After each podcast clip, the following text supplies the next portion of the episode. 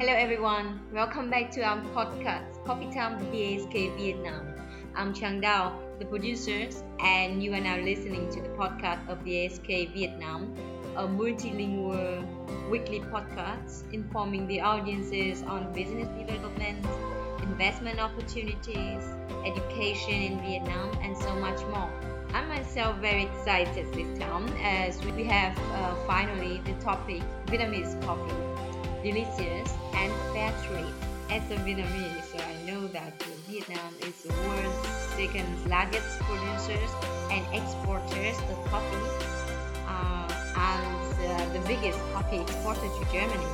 Uh, at the moment, Vietnam's coffee industry is facing some challenges uh, such as climate change, the competition, so it needs uh, to replace uh, coffee tree production costs are increasing higher while the world coffee prices are at very low levels. So how to remain the quality and to ensure the quantity as well as sustainable development and having the value additions uh, to the farmers, the consumer, and to the businesses. Even whether the EVFTA, the free trade agreement between the EU and Vietnam, could boost the coffee export and how to do branding for such a premium fine robusta from Vietnam with trade certification. So all these topics will be discussed today in our episode with the participation of our coffee experts, Ms. Kim Chang, the business owner of Valley Coffee, a branding of fair trade coffee from Đồng province and this episode will be hosted by Marko Walde, Chief Representative of the AHK Vietnam. So, Marco, the stage is yours, and welcome Ms. Kim Chang to our podcast. Yeah, Chang, thank you very much uh, for this very nice introduction. And uh, I'm personally really pleased that finally we can really talk about the topic Vietnamese coffee in our AHK podcast, Coffee Time with AHK Vietnam. And uh, I'm really grateful that some weeks ago I met uh, Miss Kim Chang from Valley's Coffee, and she introduced me once again the high quality of Vietnamese coffee, the unique uh, options, uh, this uh, really special taste of Vietnamese coffee. And uh, now is the right time to promote, as you mentioned, um, nobody is really aware in Germany that Vietnam is uh, the second largest coffee exporter worldwide, and Germany is the biggest importer of uh, German coffee. And um, we think now is time to bring also some Vietnamese coffee brands and their quality also to Germany. And again, uh, thank you very much, Miss Kim Chang, that you are here with us today and that we can have this podcast. Welcome. Mm. Um, thank you very much for having me here today. Uh, I'm very appreciated that uh, IHK and that uh, that uh, have me um, with the podcast. Yeah. Okay, welcome again, and now let's uh, start with the first question, Ms. Uh, Kim Chang. Uh, let's talk about your trade fair farm in Lam Dong and your fine robusta as well. I suppose the the content mentioned that Vietnam Robusta coffee industry ranked number two in the world in export. And proportion for 42% of country in exporting to Germany market. This is a really a joy and pride for Vietnam's coffee industry. However, it's also a hardship that only farmer in the coffee industry understand because to produce and export such a large quantity, it will correspond to, uh, to export and labor costs. The farmer work harder, but the income is extremely low. For example, on the Intercontinental Exchange London ICE, the Robusta rate only range from lowest is uh, a 0.4 USD to highest is than on 1.9 USD of Robusta coffee green bean. And you will need around 4 kg of coffee cherry to make for 1 kg green bean.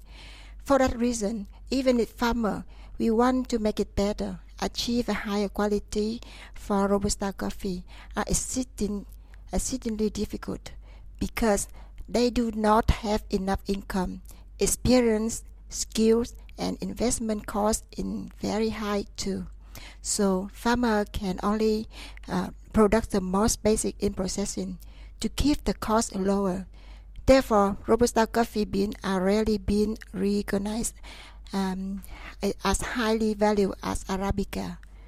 Often, Robusta will only be used to blend, mix, and produce instant coffee. Only a few people really have chance to taste a good coffee cup from a fine Robusta. I think there is will be a lot of people who really do not think that Robusta coffee can be better, more interesting flavor than you have ever imagined. Um, a well processing roasting and blending a premium of fine Robusta with Arabica can make your espresso cup more rich and raw body, balanced in flavor, and hint of dry fruit, chocolate, I really hope that in soon people will have a different view of Robusta coffee. Um, the furthermore, the climate change will lead to increasingly difficult area to grow Arabica. While Robusta is easier to adapt the climate condition and environment with less disease than Arabica. It's also the most troubling that worry coffee farmer around the world. And we are finding a way to overcome the climate change, which will affect the quantity and quality of Arabica coffee in the future. That is why Valley Coffee is trying to pursue the development of quality Robusta coffee also known as premium robusta, like under 80 points SCA score, and fine robusta is over 80 point SCA score. SCA is the Specialty Coffee Association, is a non-profit organization that represents thousands of coffee professionals from producer to barista all over the world. Let me ask in between, so how you are processing premium fine robusta? Um, Valley Coffee Farm is located in Lộc Đức, Bảo Lâm, Lâm Đồng, Vietnam. Our coffee is grown on high altitude from 830 meter to 860 meter above sea level. Coffee cherry after selecting the right fruit only. We go through the washing stage to remove dirt, insect, egg, then we uh, we dry the coffee on the high platform, also known as African bed, inside the greenhouse according to the international standard to avoid insect, dirt, and using high temperature in greenhouse to dry the coffee quickly by the natural way. In addition, skilled farmers also regularly measuring temperature, humidity, and using the natural fermentation method to keep all the advantage of the coffee bean. All the processing is based on the best practical experience and knowledge by SCA International Standard, promising to bring to customer the most delicious and unique flavor from Valley's coffee. Okay, very nice, really interesting. And uh, how do you do the fair trade? With us actually harvesting only ripe cherry uh, for the robusta is a difficult thing because the selling price is so low. But the cost by taking longer harvest time is too risky for us. But we still accept that uh, because it will bring the best quality to the coffee when only ripe fruit are collected.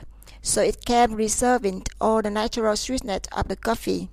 Besides that, longer harvest will create more job and income for the surrounding local farmers. Um, we are purchasing cherry coffee from other farms with higher rate and prioritized for poor and unemployed farmers with higher salary. Besides that, Valley Coffee are also regularly organized charity, charitable program to give gifts, food, book to children in disadvantaged and undeveloped area. For us, we are not only making coffee, but we also love to produce delicious coffee bean from the hands of happy farmers. And we are believing that fair trade in business is the most important key that can become a motivation and mental strength for the development of every business, even large or small. We also believe that the successful of only one person is temporary but together we supporting each other and for the development of social community, it can bring meaningful to life, business, and lasting success by the time. Yeah, thank you for this uh, interesting first overview. And um, as you know, the quality of the coffee is one thing, and the second one is, of course, uh, fair trade, uh, sustainability, and I think these aspects are very important for European and also for the German market. And uh, so let's let me ask uh, something more about that. So, what do you think about the sustainable fair trade coffee supplier in Vietnam? Would it be easier for firms to apply for a certificate here recently?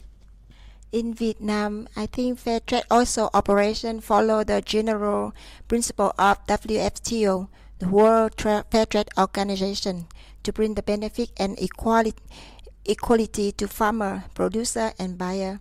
I have obtained some information about Trade Vietnam via fairtrade.org.vn. Um, here's some information I got.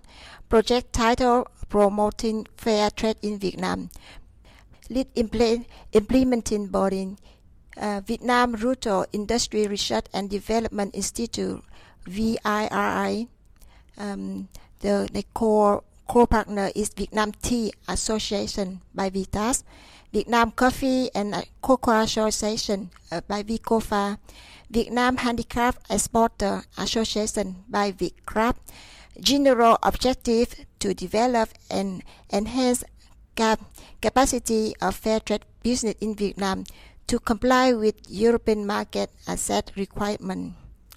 Uh, about the um, specific objective to assess the potential of fair trade business in Vietnam, to raise awareness and promotion fair trade business in Vietnam, to build capacity for fair trade SMEs in Vietnam to comply with European market asset requirement, and, and to develop market link um, be, between fair trade company in Vietnam and fair trade buyer in the Europe, as well as to develop local fair trade channel, and to develop trade policy for fair trade in Vietnam. Um, benef- beneficiary SMEs specializing in five sectors: tea, coffee, cocoa, spicy, and handicraft. Producer in five sectors Research um, Institute and Vietnamese policy, policy maker. Expected output.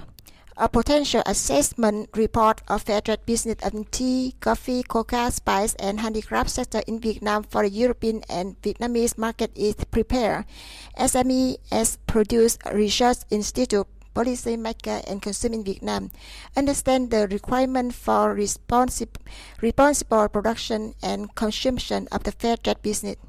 300 SMEs producer in the sector of tea, cocoa, coffee, spice, and handicraft trend practical on different issues of the fair trade, and 10 new companies are certified as fair trade.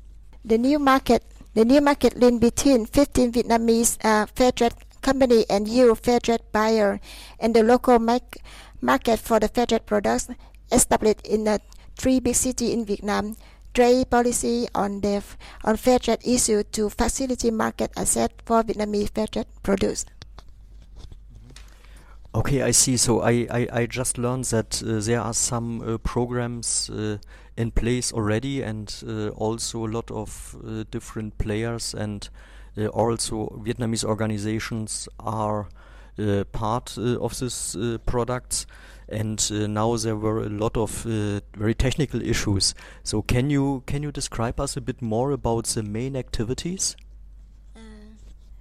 In the main activity, I see that it's uh, talk about evaluate the potential and current situation of fair trade in five selected sectors in Vietnam, establish of the fair trade trainer network consisting of member of implementing partner, organize training for enterprise on appropriate fair trade labor and its complaint create criteria, develop booklet, guideline and manual, manual to guide enterprise on the laboring process, select enterprise to be supported by the project, support selected enterprise to be labeled and promote trade in Vietnam and Europe, Establish a policy network and organize police, policy forum to promote fair trade in Vietnam.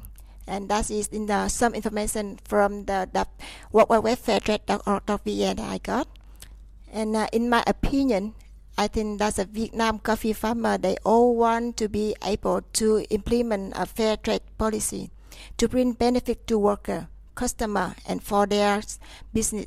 However, the implementation will face many difficult in terms of policy to have stable customer short and paper barrier. Therefore, it is also a concern for many business, coffee farms, special, especially small and medium enterprise. For Valley Coffee, in the last two years ago, and has still we have still implement fair trade according to direction of the business itself and always uphold that the that spirit and responsibility, despite still having uh, difficult in applying for fair trade certification.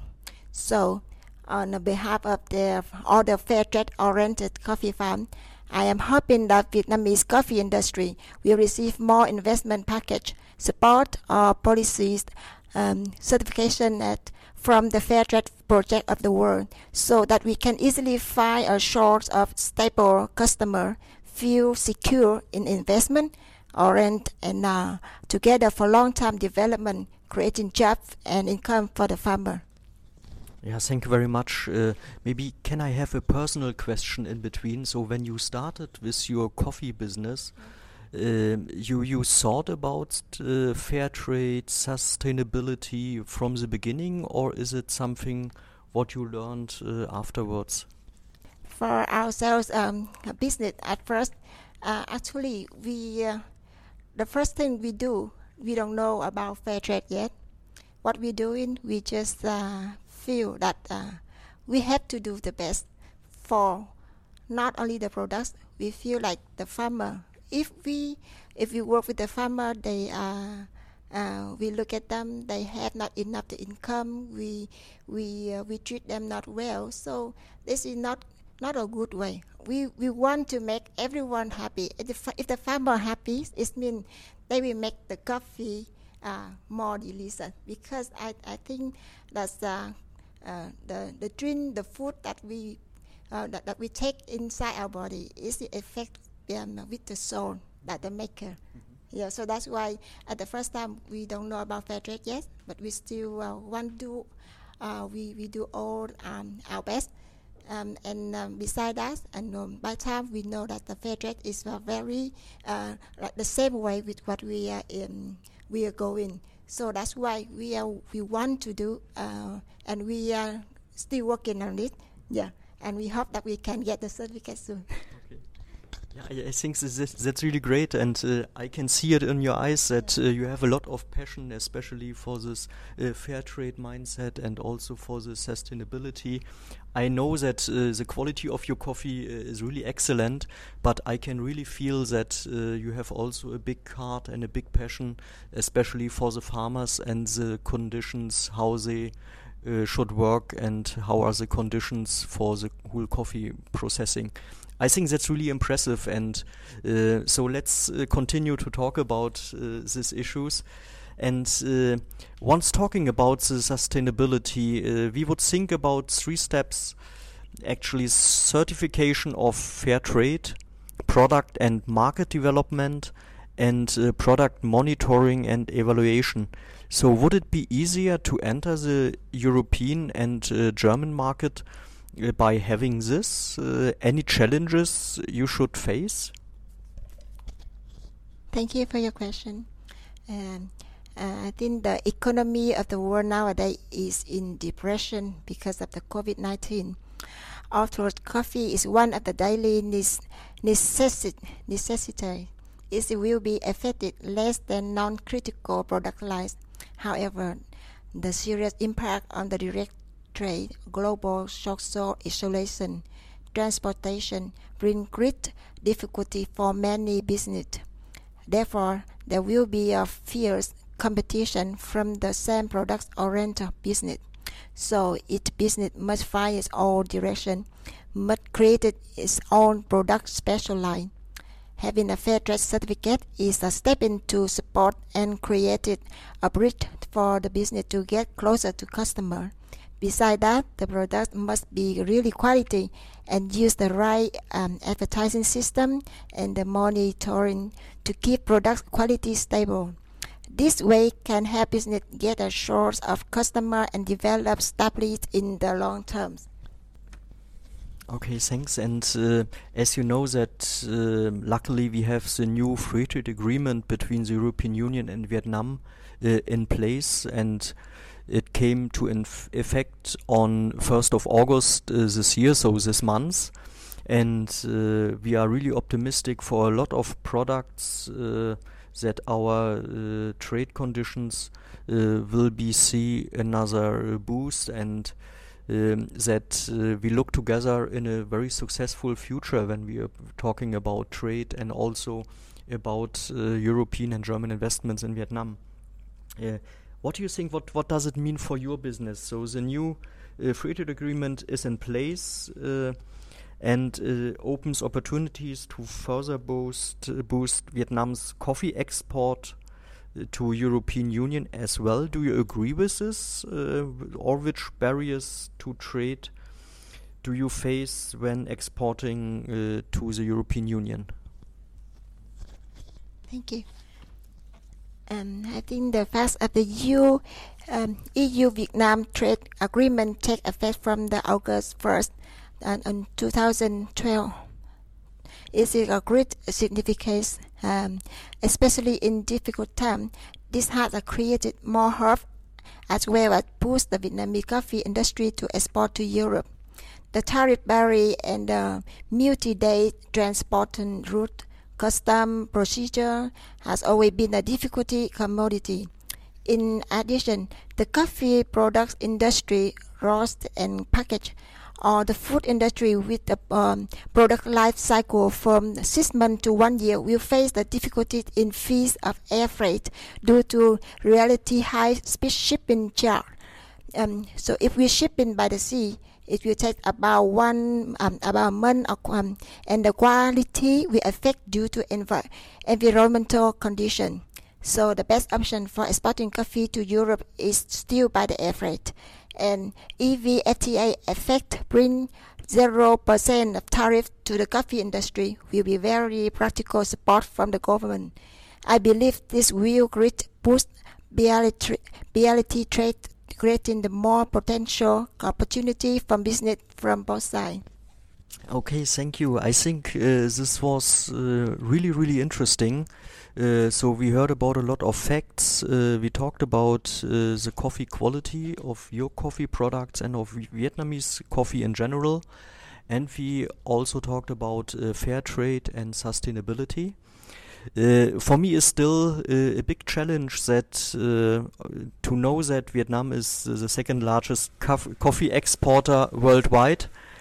Uh, but uh, in Germany, we still have no single Vietnamese coffee brand so far, and uh, so and also the German people are not aware that coffee is coming from Vietnam mostly, and most of the coffee available in Germany actually is coming from Vietnam yeah, I think this is impressive. And uh, on the other hand, we have really to improve that. And uh, we will try our best to support you and your coffee brand and to create a coffee brand uh, also in Germany or also in Europe, coffee made in Vietnam. So I think here we should really cooperate and work together.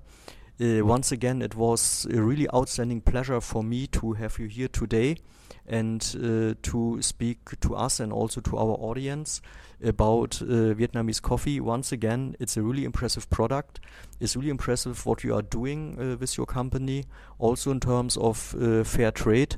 And uh, having said that, Chang Dao in Hanoi, I will go back to you and I will hand over the microphone back to you. Thank you very much. Thank you for being here. Thank you for having me here today.